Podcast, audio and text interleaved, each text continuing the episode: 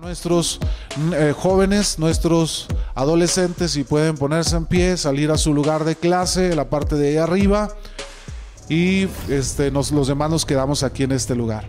El día, hermanos, para nuestros hermanos que están aquí, el día 19, domingo 19, va a estar entre nosotros el evangelista Omar Maturino.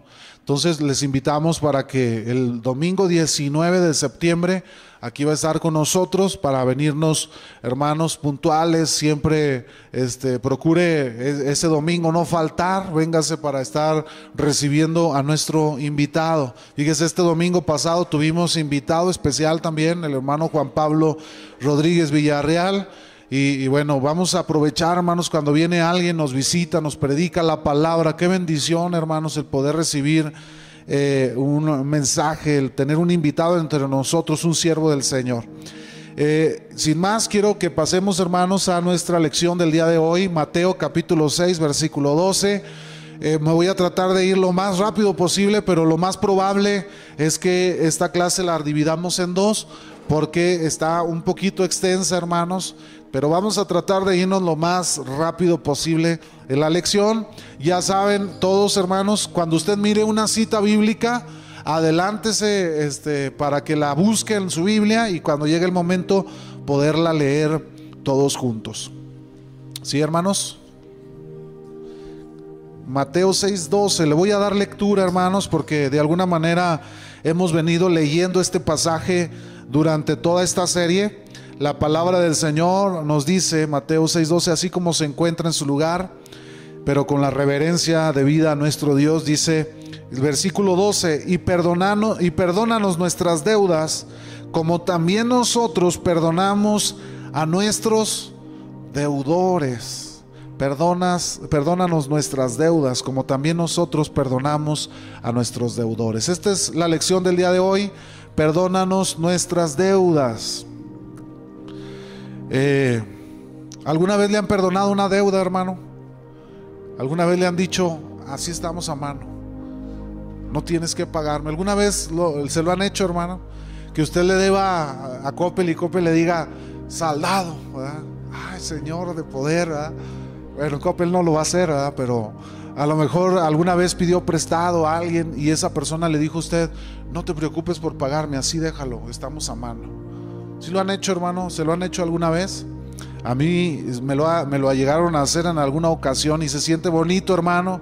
Se siente bonito que alguien te diga desinteresadamente, sin buscar otro fin, decirte, no te preocupes, no, no me pagues. Todo está saldado, estamos bien, ¿verdad? Es algo hermoso. El Señor nos invita, hermanos, en, esta oración del, del Padre nuestro viene esta frase, esta oración, y perdónanos nuestras deudas. Pero añade otra, otra oración, dice, así como nosotros también perdonamos a nuestros deudores. Ahora yo le pregunto, ¿usted alguna vez ha perdonado una deuda? ¿Le ha perdonado que alguien le deba algo y usted perdone? Pero no de ese perdón, hermano, que dice, así déjalo ya no le vuelve a hablar en su vida. No de esos, hermano. Uno que usted diga, no te preocupes, no me pagues, así estamos, así estamos bien y, y seguimos siendo amigos y hermanos o familia, etcétera, como si nada hubiera pasado. ¿Lo ha hecho alguna vez, hermano? Yo también he tenido esa satisfacción de, de, poderle decir a alguien, no te preocupes, no, no me tienes que pagar, así estamos bien. Y también se siente muy bien, hermano, se siente muy bonito el poderle perdonar a alguien una deuda. Ahorita a lo mejor se viene a la mente una deuda financiera. Ahorita vamos a ver a qué se refiere el pasaje con, con esta frase que dice, y perdónanos nuestras deudas. El apóstol Pedro, hermanos, dijo en su primera carta eh, de Pedro, que el amor cubre, dice la escritura en primera de Pedro 4.8, si alguien lo puede buscar o lo tiene y lo quiere leer en voz alta. Mira, hermano Víctor.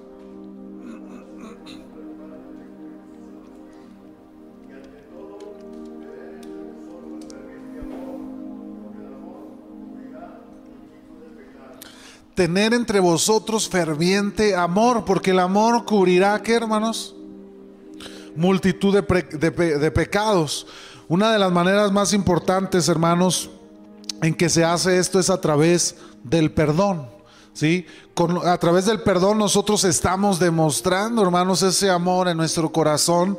Y, el perdón, hermanos, cubre, cubre una multitud de pecados. Cuando Cristo nos perdonó, hermanos, nuestros pecados fueron perdonados, ¿sí? Su amor cubrió esos, esos pecados que había en nosotros, los, los quitó, los borró de nuestra cuenta. El amor, el perdón, quita cargas tremendas, hermanos, del corazón.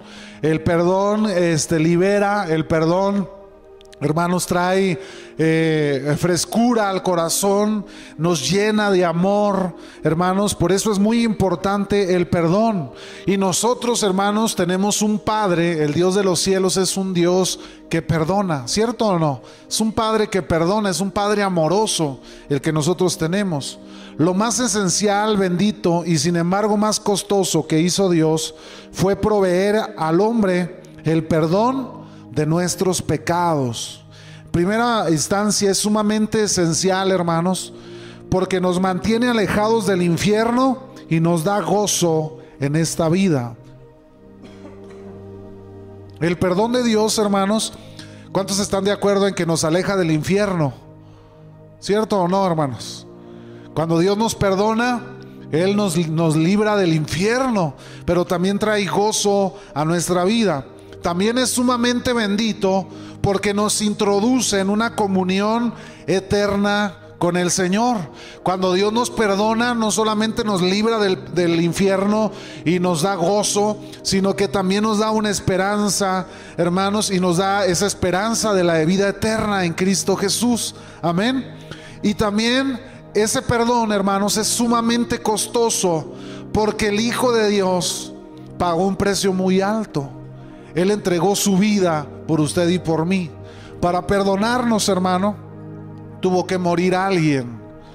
No había otra manera de hacerlo. Tuvo que morir Cristo para que usted y yo pudiésemos ser perdonados.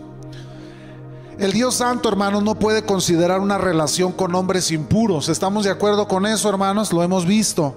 El pecado no forma parte de, la esencia de Dios ni de su naturaleza. Por lo tanto, el pecado no puede estar donde está Dios, ¿sí? A menos, hermanos, que Dios eh, haya un perdón por ese pecado, a menos que seamos perdonados, solamente así usted y yo podemos considerar una relación con Dios. Y Cristo vino, hermanos, a traer, eh, eh, a abrir esa puerta o crear ese puente para poder tener usted y yo una relación directa con el Señor. Por, esto, nuestro, por eso nuestro Señor escoge como el siguiente tema en su patrón para la oración, perdónanos nuestras deudas como también nosotros perdonamos a nuestros deudores. Pero fíjese usted algo, hermanos. En este pasaje nos menciona eso la escritura. Y luego en los versículos 14 y 15 nos muestran como una nota al pie de página de esta oración. Porque dice, porque si perdonáis a los hombres sus ofensas, que dice la Biblia, vuestro Padre Celestial también os perdonará a vosotros. Pero si no perdonáis a los hombres, tampoco vuestro Padre os perdonará vuestras ofensas. Ahora yo le pregunto, ¿considera usted importante el perdón, hermanos? ¿Considera que sea importante en la vida del cristiano el perdonar? Estamos de acuerdo también ahí, hermanos. El perdón del pecado, hermanos, es la necesidad más grande del corazón humano, porque el pecado tiene un efecto en dos aspectos. El primero, el pecado promete condenar a los hombres para siempre. El que peca, hermanos, eh, el pecador está condenado, ¿sí? El pecador, el que vive en pecado, está condenado, ¿sí? Condenado al infierno, a la muerte eterna. Pero también el segundo aspecto es que el pecado roba, hermanos, la plenitud de la vida, cargando a la conciencia una incesante culpa. El pecador, hermanos, sin saberlo, vive siempre constantemente, hermanos, con esa conciencia del pecado que constantemente lo culpa. ¿Por qué el pecado se hunde más? ¿Por qué el borracho se hunde más en el alcohol, hermanos? Porque se, culpa a sí mismo, el pecado lo va llevando a una culpa hace unos días veía una entrevista que le hicieron al, gran boxeador Julio César Chávez. y él dice, eh, dice, yo, yo vivo, tiene 59 años, el gran campeón del mundo del boxeo, hermanos. Ningún otro boxeador ha obtenido lo que este hombre, Julio César Chávez, ha hecho en la historia del deporte del boxeo. Sí, este, muchas peleas, muchos triunfos, mucho dinero, mucha fama. Él obtuvo muchas cosas por medio de las peleas, pero él dice, yo fui un adicto a la droga y al alcoholismo, dice. De hecho, él dice, dice que no ha bebido ni drogado, ni se ha drogado en 12 años, en los últimos 12 años, pero que toda su vida de, boxeo, gran parte de su vida de boxeo, él fue un drogadicto y un alcohólico. Y dice, constantemente en mi corazón viene la culpa por lo que yo hacía, por lo que yo hice. El pecado, hermanos, nos roba la paz. El pecado constantemente nos culpa, nos hace sentir culpables por lo que hacemos, porque le fallamos a Dios. En cierta manera, aunque el ser humano no lo vea de esa manera, pero esa culpa es por el pecado. ¿Sí? En esta última instancia, hermanos, en última instancia, el pecado separa al hombre de Dios, ¿cierto o no, hermanos? ¿Sí? De modo que sí, que es incuestionablemente el principal enemigo y el problema más grande del hombre, del ser humano. El pecado es el problema más grande. Vamos a ver algunas de las citas que están aquí, hermanos. Romanos 3, 10 al 12, si alguien lo tiene ya ahí listo. Eh, Claudia, si lo puedes leer, hermana Claudia.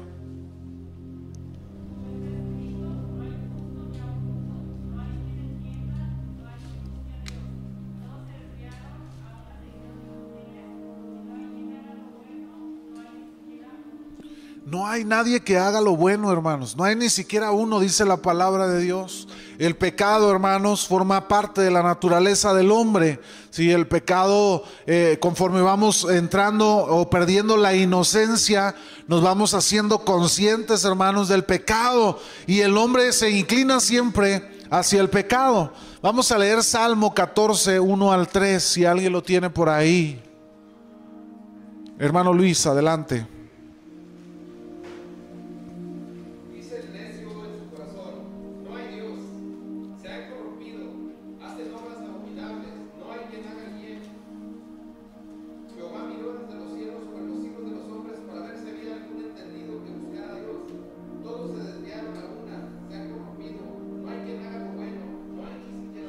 Es una referencia, hermanos, de Romanos, ¿sí? Romanos es una referencia del libro de los Salmos.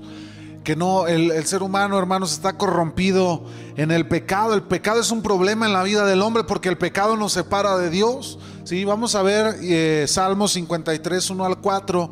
Si alguien lo tiene por ahí, hermanos, listo, lo puede leer en voz alta. Salmos 53, 1 al 4. Hermano Luis, ¿lo tienes? Si lo puedes leer, por favor.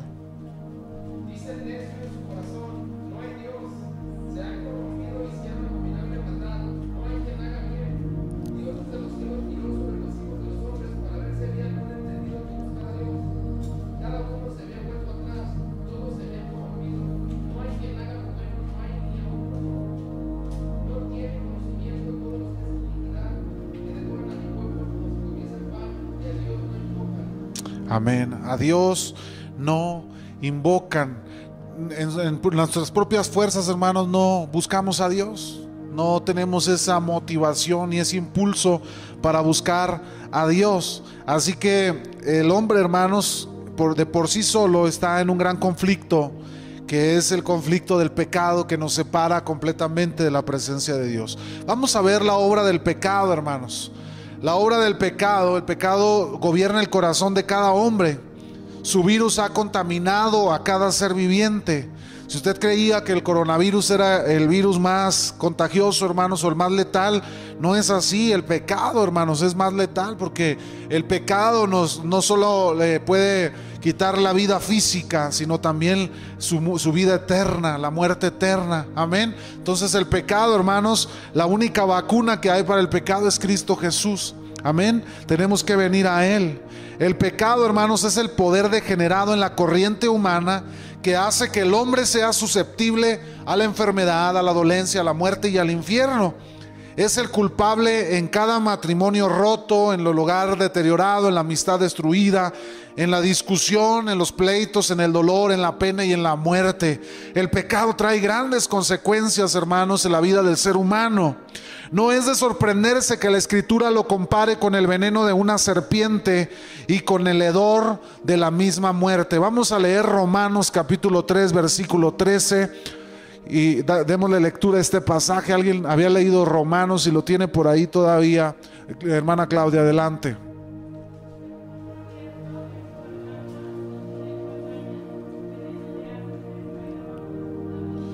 Fíjese nada más el pecado, hermanos, en la vida del hombre. La obra, ¿cuál es la obra del pecado, hermanos? El pecado, como veíamos ahorita, es una enfermedad moral y espiritual para la cual el hombre no hay ninguna cura, hermanos. Una cura física usted no va a encontrar. Vamos a leer Jeremías 13 al 23, hermanos. 13, 23, perdón. Jeremías, libro de Jeremías 13, 23.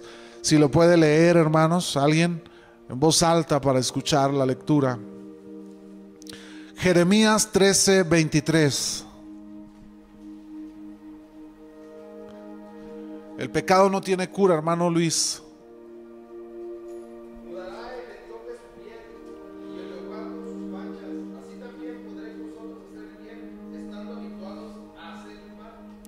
¿Cómo ve, hermano? Dice la Biblia, ¿podrá alguien mudar de color, cambiar el color de su piel, verdad, por sí mismo?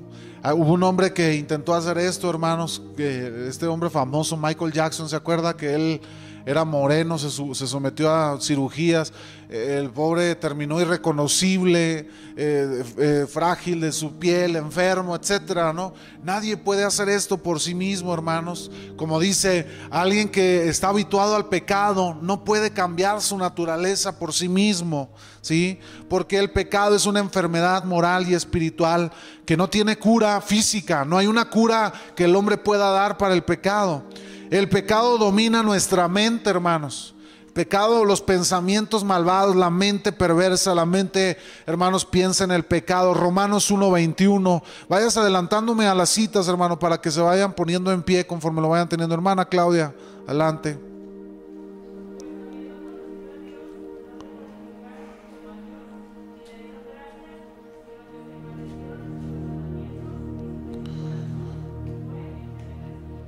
Se envanecieron en, en sus maneras de pensar, hermanos. El ser humano se envanece en su mente. El pecado domina la mente, el pecado domina la voluntad. Vamos a leer Jeremías 44, 15 al 17, hermano Víctor.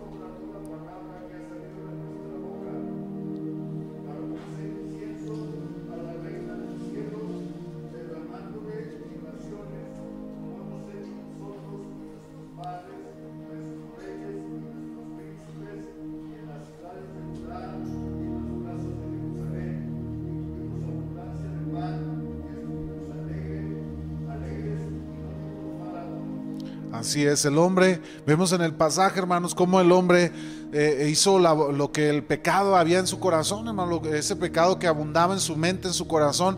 Ellos dijeron, nosotros no vamos a oír a Dios, vamos a hacer lo que a nosotros nos parece.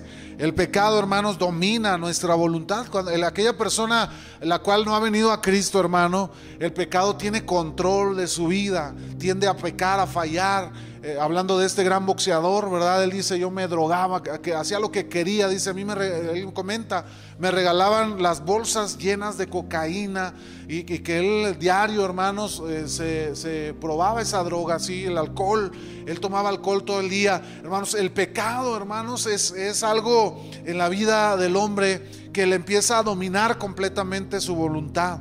El pecado también domina las emociones y los afectos. Alguien lea Juan 3:19, Paco, adelante hermano.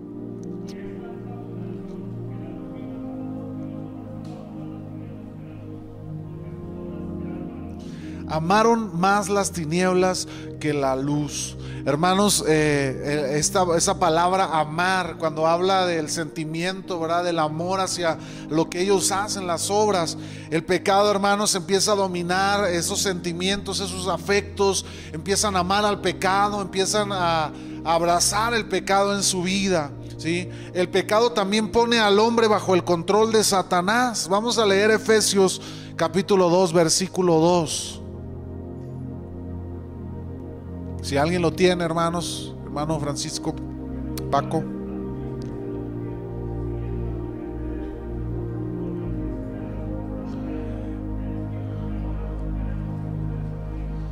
¿Cómo ve, hermanos? El pecado nos pone bajo el control de Satanás. El Señor decía, ¿verdad? Vosotros sois hijos de vuestro padre el diablo, porque hacen las obras del diablo. Sí, entonces, hermanos, el pecado nos lleva a, ponernos eh, bajo el yugo de Satanás. El pecado pone a la gente bajo la ira divina. ¿Sí, hermanos? Vamos a leer Efesios 2.3. Ahí lo tienes, hermano Paco.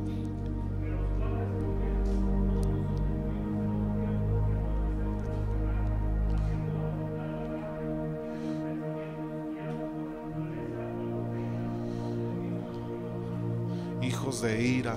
Hermanos, el pecado tendrá un castigo.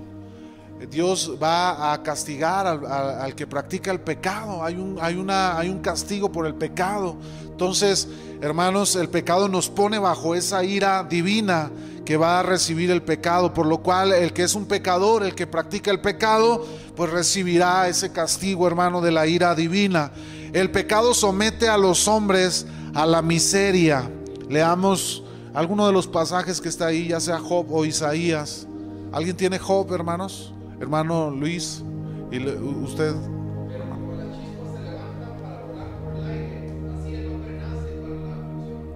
Así el hombre nace para la aflicción, hermanos. El pecado nos mantiene en la aflicción. Desde que nacemos, ciertamente el ser humano, hermanos, está en, en aflicción, ¿es cierto o no? ¿Verdad? Desde que nace, eh, uno, nosotros celebramos el nacimiento, hermanos, eh, y la muerte la lamentamos, pero la Biblia dice que delante de los ojos de Dios la muerte de los santos les es grata, les es grata al Señor, hermanos. ¿Por qué? Porque se acaba la aflicción, mientras que al que nace van haciendo apenas, hermano, para la aflicción. Sí, entonces el pecado nos somete a la miseria en este mundo, porque el pecado trae muerte, enfermedad, el pecado, hermanos, trae eh, destrucción, trae miseria a la vida del hombre. Leía hace unos par de días una noticia de un niño, este, de un niño que tenía como un eh, tumor en su cabeza y, ese tumor se le estaba expandiendo en su cerebro, sus ojos se le, se le, salían de, se le volteaban pues de la órbita, se le iban hacia otros lados eh, y, eran dolores muy fuertes en su cabeza. El niño falleció hace un par de días por ese tumor en su cabeza. Era un niño muy famoso que se hizo youtuber en, las redes sociales y, y era muy famoso, obtuvo premios de parte de YouTube por la cantidad de seguidores que obtuvo, pero el niño falleció y uno dice, qué lamentable. Yo leía comentarios de la gente que ponía ahí en los comentarios sobre esta nota. Decían, qué triste. ¿Por qué ese dolor para los padres? ¿Por qué ese dolor para el hombre? Hermanos, en este mundo tenemos aflicción, vivimos en miseria, ¿sí? Sometidos al yugo del pecado y al yugo de Satanás. Hermana Marta, ¿tendrá Isaías por ahí listo? 48, 22.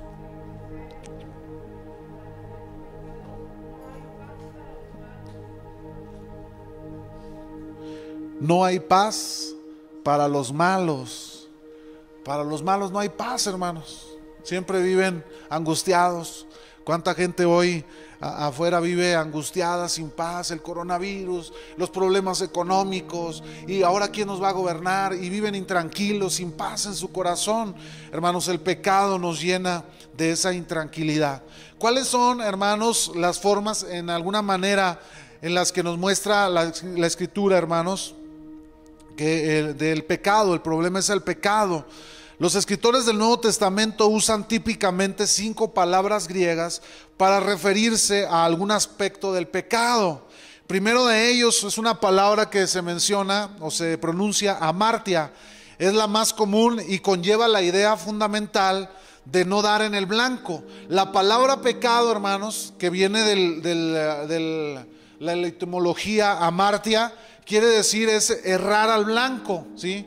Cuando la palabra pecado viene de, esta, de, este, este trasfondo etimológico, amartia, significa errar en el blanco. El pecado no da en el blanco del estándar de Dios, ¿sí? El pecado falla en el estándar que Dios ha puesto para el hombre, ¿sí? En los estándares morales, espirituales, divinos. Ahora, la palabra paráptoma eh, a menudo representaba entrar sin autorización. Eso significa que también se traduce como pecado, ¿sí? Entrar sin autorización. Es el pecado de resbalar o caer y resulta más del descuido que de la desobediencia intencional. Esta palabra pecado significa aquellos que pecaron tal vez eh, resbalando, sin intención, cometiendo un acto, este, eh, a lo mejor que se practicaba muchas veces cuando se viene a Cristo, hermanos, cuando viene a Cristo recientemente una persona, muchas veces resbala, cae, falla, ¿sí? El pecado, hermanos, que se da en esa, en esa sin intención de pecar o de fallarle a Dios o desobedecer. También hay otra palabra que se traduce como pecado que es parabasis. Se refiere a cruzar la línea, a ir más allá del límite prescrito por Dios. A menudo se traduce esta palabra como transgresión y este pecado sí es más consciente y sí es más intencional. Cuando se usa esta palabra de pecado se refiere cuando hay intención, hermanos, o, más conciencia en, la, manera de obrar en el pecado, ¿sí? Que se peca o se, se, se falla, hermanos, se cae en el pecado de una manera consciente e intencional. Hay otra palabra que es anomia, significa anarquía. Y este es un pecado aún más intencional y es flagrante. Esta describe, hermanos, una rebelión abierta y directa en contra de Dios y de su voluntad. Este pecado, hermanos, es completamente en rebeldía y en oposición a Dios. ¿Sí? Cuando se usa esta palabra de anomia significa que hay una completa rebelión en contra de Dios y contra sus propósitos, ¿sí? aquel que dice, yo no quiero hacer como leíamos aquel pasaje donde decía, yo no voy a, no vamos a hacer lo que Dios dice, sino que vamos a hacer lo que nosotros queremos hacer y queremos adorar a la diosa, este, a la reina del cielo, dice ahí el pasaje, ¿no? Entonces ese pecado va en contra, eh, se revela en contra de Dios. Y la poeilema, esta es otra palabra que se usa en Mateo 6:12 que es el pasaje que nosotros leímos, hermanos. ¿Sí? Porque ustedes pudieran haber mencionado y dicho ahorita lo que estuvimos viendo, que tiene que ver, o sea, el pecado con el perdón y todo esto. Vamos a caer, hermanos, al punto. O peilema, que es la palabra que se usa en Mateo 6:12, es la forma verbal que se usa más a menudo para referirse a deudas morales o deudas espirituales. ¿Sí?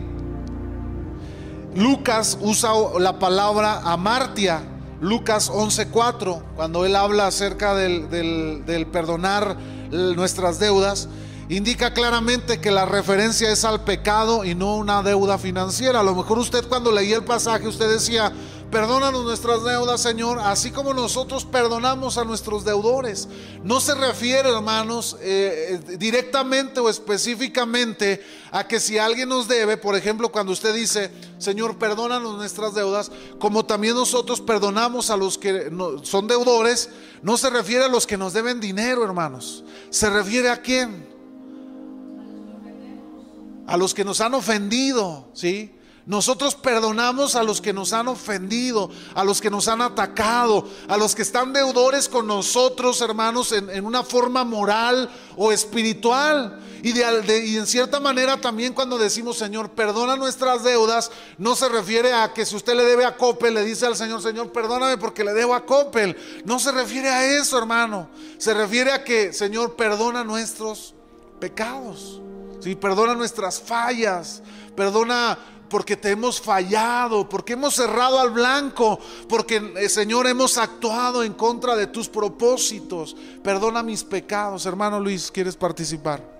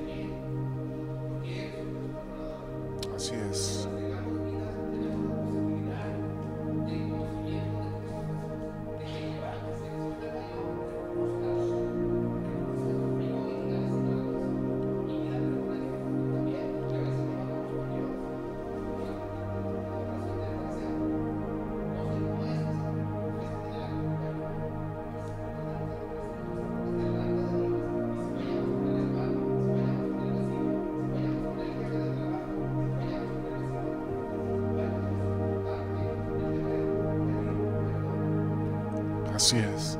Hermano, Mateo usa el término opeilema porque correspondía al término arameo, ¿sí? Era más común eh, eh, esa palabra a, pues hilarla al pecado, a la ofensa hacia Dios, sí, que estábamos deudores eh, espiritualmente y moralmente con el Señor. Eso así le usaban esa palabra los judíos. Es un término que representaba la deuda moral o espiritual con el Señor. Puesto que esta oración, hermanos, es un modelo para que lo usen los creyentes, las deudas a las que se refieren aquí, bien lo mencionábamos ahorita y lo mencionaba también el hermano Luis, son la que los cristianos contraen cuando pecan hacia Dios, ¿sí? Cuando nosotros le fallamos a Dios, Señor, perdónanos nuestras deudas. Nosotros creímos, creemos en Cristo, ¿cierto no, hermanos? El Señor nos perdonó. Cuando venimos nosotros a Él, nos arrepentimos, creemos en, en, Él, hermanos. La Biblia nos dice que a los que creen en su nombre nos ha dado la potestad de ser hechos hijos de Dios. La Biblia dice que Él toma nuestros pecados, hermanos, y los arroja a lo profundo de la mar y nunca más se vuelve a acordar de ellos, dice la Escritura. Pero ciertamente, hermanos, seguimos pecando o no seguimos pecando después de creer en Cristo. Lo seguimos haciendo. ¿sí? Seguimos fallando. Seguimos equivocándonos, ya contestamos mal, ya este, tal vez actuamos mal, este, a lo mejor alguien resbaló y falló, hermanos, este, pecó, este, se equivocó, etcétera, hermanos. Pero la Biblia nos dice que la oración, yo le, mencionábamos al principio de esta serie, que la, oración del Padre, del Padre Nuestro se debió haber llamado la oración de los discípulos, porque fue la oración que, Cristo le enseñó a sus discípulos para orarla, para que ellos se acercaran a Dios en oración, los estaba enseñando a orar. Y Él nos está diciendo, hermanos, que cuando nosotros oremos a Dios, nos, eh, le presentemos a Él también, o vengamos a Él confesando, hermanos, aquellos errores, aquellos pecados, aquellas equivocaciones que usted y yo tal vez hemos cometido, ¿sí? Pero también en la oración nos hace una referencia que vamos a ver más adelante, en la cual nos dice el Señor, eh, pidámosle a Dios perdón, pero también mantengamos nuestra vida, hermanos, a cuentas con nuestro hermano, ¿sí? Es una oración vertical y horizontal, como la cruz una oración donde recibimos el perdón de Dios, pero que también nosotros, hermanos, aprendemos a efectuar con nuestros hermanos, con el prójimo, ¿sí? Infinitamente, hermanos, es más importante que nuestra necesidad del pan diario es nuestra necesidad del continuo perdón del pecado. ¿Se acuerda la clase pasada? Vimos el pan nuestro de cada día, dánoslo hoy. El Señor nos invita a que, que oremos por nuestras necesidades. Pero hermanos, eh, eh, nosotros creemos también mucho más necesario, mucho más importante el venir y orar para que Dios, mantenernos a cuenta siempre con el Señor. Todos nos equivocamos, todos fallamos. Puesto que el problema más grave del hombre, hermanos, es el pecado, su necesidad más grande es el perdón. Eso y eso, ahí se pegó, hermanos, no es el yeso del yeso que pone, y eso, ¿verdad? Es, es, exactamente lo que Dios provee. Dios nos provee perdón. Dios nos perdona, hermanos. ¿Cuántos han experimentado el perdón de Dios en su vida? Lo hemos experimentado, hermanos. Aunque hemos sido perdonados del castigo final, hermanos, del pecado, Dios nos ha salvado. Necesitamos experimentar el perdón habitual de Dios por los pecados que usted y yo continuamos cometiendo. ¿Sí? Usted y yo seguimos fallando, hermanos. Y, venimos, el, salmista David, él decía, Señor, yo te pido, eh, Señor, que me libres aún de los pecados que me son ocultos, pecados que yo tal vez no recuerdo, desconozco. El salmista oraba, hermanos, por aquellas situaciones que tal vez desconocía, que había fallado, que había pecado, hermanos, que había ah, cometido un acto eh, eh, que no era lícito delante de Dios y dice, líbrame aún de mis pecados que me son ocultos. Hermanos, debemos venir a Dios en una actitud de reconocimiento que el pecado no le agrada a Dios que el pecado el Señor lo desecha y que nosotros buscamos, hermano, ser siempre, mantenernos siempre en, ese, en esa línea de perdón de parte de Dios hacia nuestra vida, pero también de nosotros hacia nuestro prójimo. Amén. Aunque hemos sido perdonados, hermanos, bueno, ya leímos eso, con todo lo vasto y profundo que es el pecado del hombre, la magnitud del perdón de Dios es mucho mayor. Vamos a ver Nehemías 9:17, porque donde abunda el pecado, hermanos, dice la Biblia, sobreabunda la gracia. Y luego dice el apóstol Pablo, no, esto no es una excusa para seguir pecando, no, al contrario, sino es algo que nosotros, hermanos, tomamos esa gracia de parte de Dios, hermanos, para vivir en una vida santa delante de Dios. Vamos a leer Nehemías 9:17, si alguien lo tiene por ahí listo.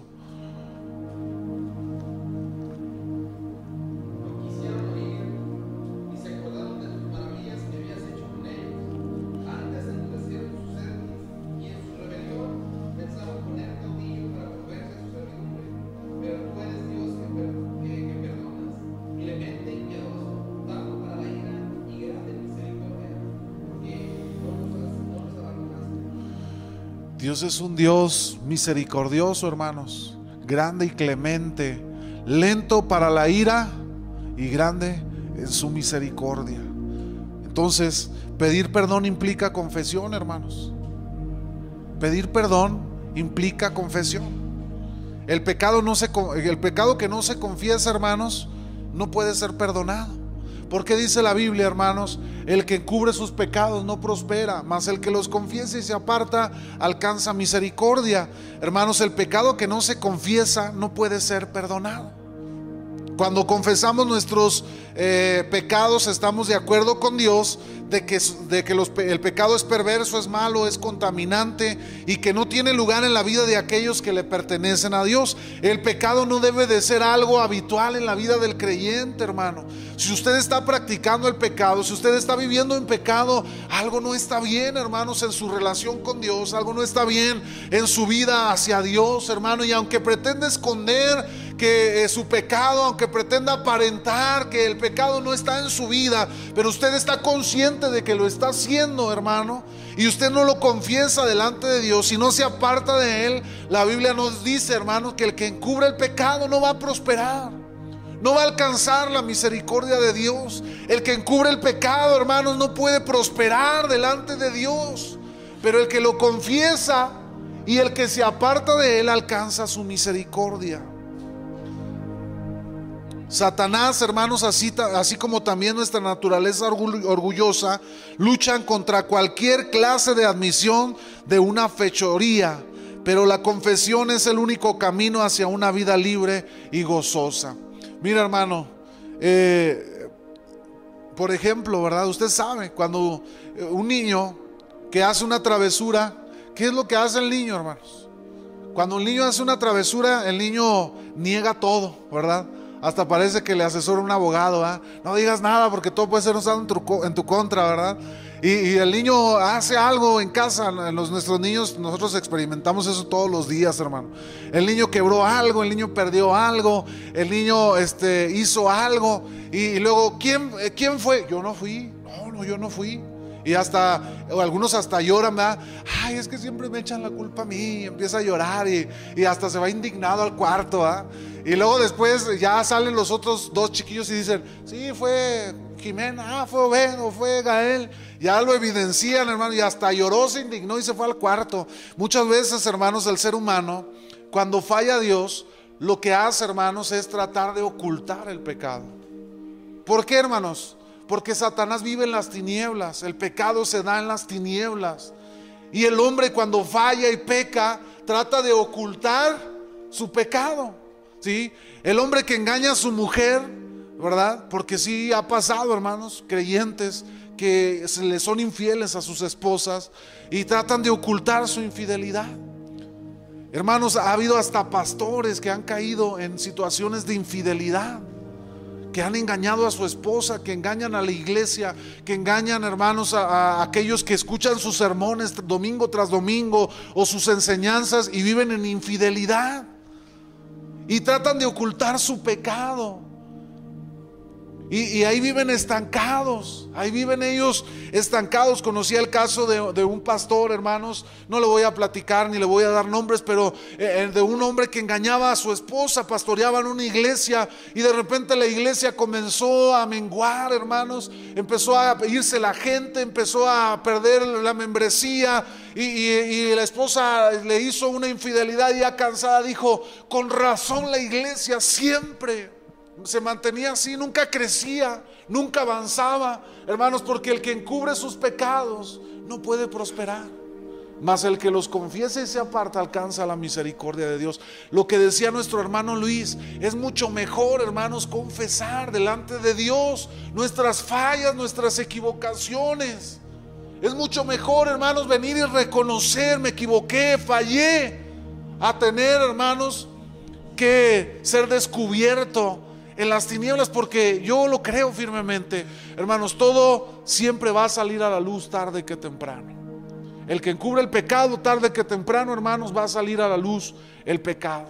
Va a salir a la luz, hermanos. Si alguien es eh, doble cara, si alguien es hipócrita, si alguien lleva una doble vida delante de Dios, tarde que temprano va la luz va a sacar a flote las tinieblas, hermano. Así es, hermano, así va a suceder, hermana Norma.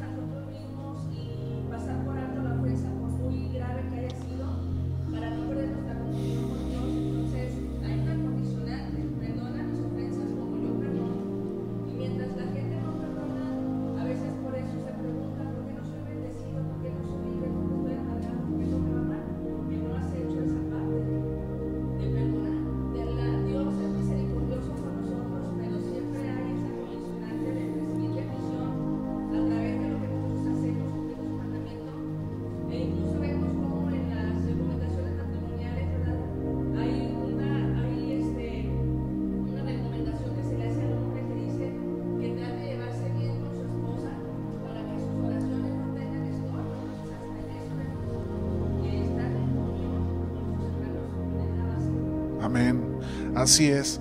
Fíjese, vamos, y vamos a cerrar con esta última diapositiva. Pero fíjese, hermano, mientras tengamos en nuestra vida pecados ocultos que no se hayan confesado en su vida, perderemos la plenitud de gozo e intimidad en nuestra comunión con Dios. Por lo tanto, la petición perdónanos nuestras deudas es simplemente nuestra súplica a Dios para que nos limpie momento a momento cuando le confesamos nuestros pecados. Hermanos, el pecado, cuando un creyente eh, vive en relación con Dios, vive, eh, eh, mantiene su vida en Cristo, y de repente el pecado llega a su vida, es muy notable, es muy notorio. Y, uno como pastor, hermanos, generalmente pues uno siempre está observando a, los hermanos y de repente vemos por ahí que ya un hermano eh, dejó de asistir, o un hermano cambió su actitud o su manera de, estar en la iglesia, de alabar a Dios, de adorar. Y nos ha tocado, hermanos, cuando vamos y, nos sentamos, hermano, ¿qué pasa? Eh, te hemos notado ausente, hemos notado esta situación y empieza él a, confesar, a decir, es que eh, me siento, le fallé a Dios, es que pequé, es que fallé. Hermanos, el, pecado nos roba nos hace perder el gozo y nos, nos hace perder esa intimidad con nuestro Dios. De repente el que oraba, el que buscaba a Dios, el que alababa a Dios, cuando empieza a, vivir una vida de pecado y, trata de, estar en la iglesia, hermano, su vida empieza, eh, se aleja de Dios. El pecado nos empieza a distanciar de Dios. ¿Sí?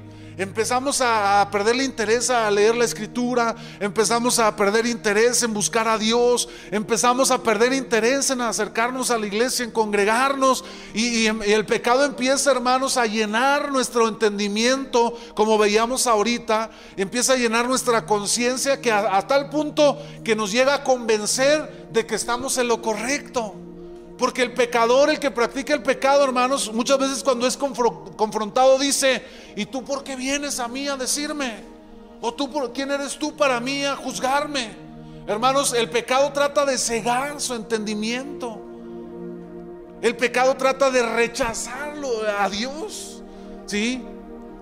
Y el pecador tiende a ocultarse y a distanciarse de Dios. Eso es algo que, ocasiona el pecado en la vida del hombre, hermano. Porque el pecado no puede estar donde está Dios. Y usted y yo debemos aprender, hermanos, a confesar nuestro pecado delante de Dios. Yo he visto, he sido testigo, cómo el, confesar, hermanos, el pecado libera a una persona. Por ejemplo, porque ya como uno como pastor le ha tocado eh, el, tratar eh, con, con personas, con hermanos, con, personas que vienen y, son descubiertas tal vez en el pecado o en alguna situación que no es la, correcta. Y, y, al llegar, hermanos, una persona que acepta y dice, es cierto, me equivoqué, le fallé a Dios, me arrepiento, y, se da la oportunidad de poder orar y, pedirle perdón a Dios, hermano, el poder guiar a esa persona para pedirle perdón a Dios. Cuando, cuando salimos de ese, de ese momento, hermanos, eh, la vida de la persona es diferente como que se retoma esa relación, como que se libera de esa carga en sus hombros y entonces ahora ya está nuevamente, hermanos, listo para poder entrar en esa relación con Dios. Y no porque se confiese al pastor o se confiese al líder, hermano. Lo importante es venir a Cristo, a Dios, y reconocer delante de Él que hemos fallado. Pero claro, cuando su pecado ofendió al hermano, no solamente es pedirle perdón a Dios, hermano. También es pedirle perdón a quien cree, a su hermano. Porque muchas veces usted se queda con él. Ay, primero fue hermano y, le dijo hasta lo que no al hermano, ¿ah? Lo mandó al infierno y le dijo, tú para acá y tú para allá. Y luego se arrepintió, ay Señor, perdóname. Pero nunca fue a pedirle perdón al hermano. Hermano, ¿a quién fue y le dijo de qué se iba a morir? Vaya, así como tuvo el valor de ir y, enfrentar al hermano y, y, decirle en su cara, vaya también y dígale, hermano, me equivoqué, perdóname. Perdóname por haberte hablado así, perdóname por haberte ofendido, perdóname por haber actuado en contra tuya. El, el ladrón, hermano, que le robó al hermano y luego vino a la iglesia y le dijo a Dios, Señor, perdóname. Sí, Dios nos puede perdonar, pero también vaya y pida perdón a su hermano. Devuélvale. ¿Qué dijo Saqueo, hermano? Si a alguien yo le robé, cuatro veces le regreso lo que le he robado. Así, hermano. Debemos ser, hermanos, así. Debemos tener el corazón, la humildad, la actitud para reconocer nuestro pecado delante de Dios, pero también para confesarlo delante de aquellos que hemos ofendido.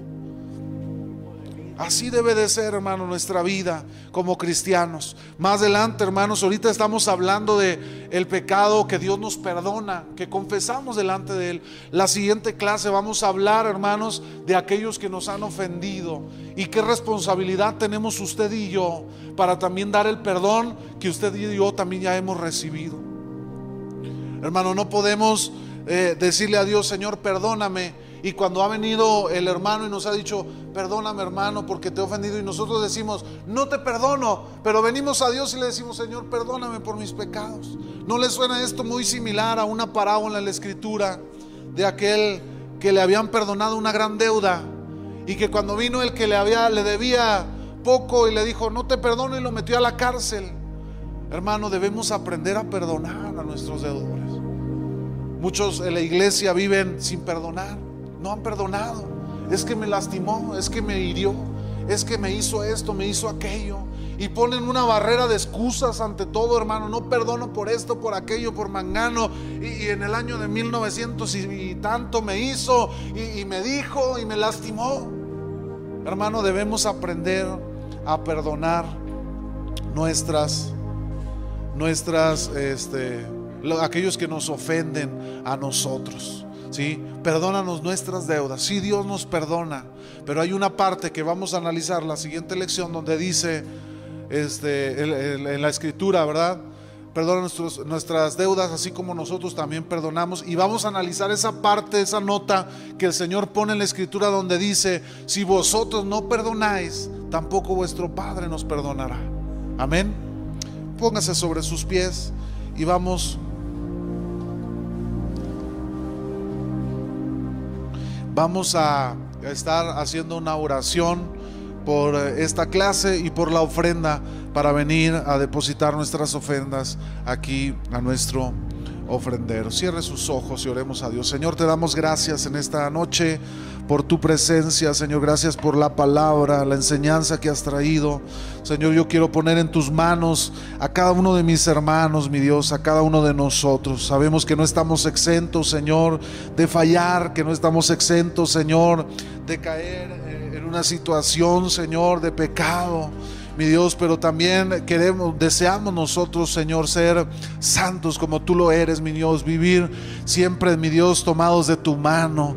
Oramos, Señor, también para que tú siempre nos prepares para tener un corazón perdonador, un corazón que sepa amar a nuestros hermanos, abrazarlos, Señor, perdonarles aún y a pesar cuando nos han ofendido, cuando nos han lastimado, cuando han hecho algo en contra nuestra, Señor, cuando han abusado, Señor, de nosotros, aún así nosotros debemos, Señor, ser perdonadores, tener un corazón que perdona, mi Dios. Yo te ruego en esta noche, Señor, que seas tú obrando en cada corazón. Y yo te ruego que toques cada corazón, cada vida, Señor, a cada uno de mis hermanos que están hoy aquí en este lugar, Señor.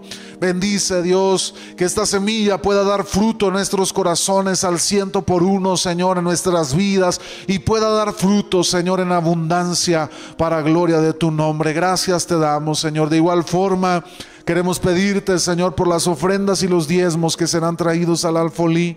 Bendícelos, multiplícalos, Señor. Mi Dios, que los fines para los cuales es destinado, Señor, prospéralos, mi Dios, suple todo lo que hace falta, Señor, para gloria de tu nombre. Yo levanto una oración por mis hermanos, por la sus manos, sus trabajos, sus negocios. Que sea tu bendición en medio de sus vidas, Señor, prosperando el camino, Señor, prosperando la obra de sus manos. En el nombre precioso de Cristo Jesús, nuestro Señor. Amén y amén.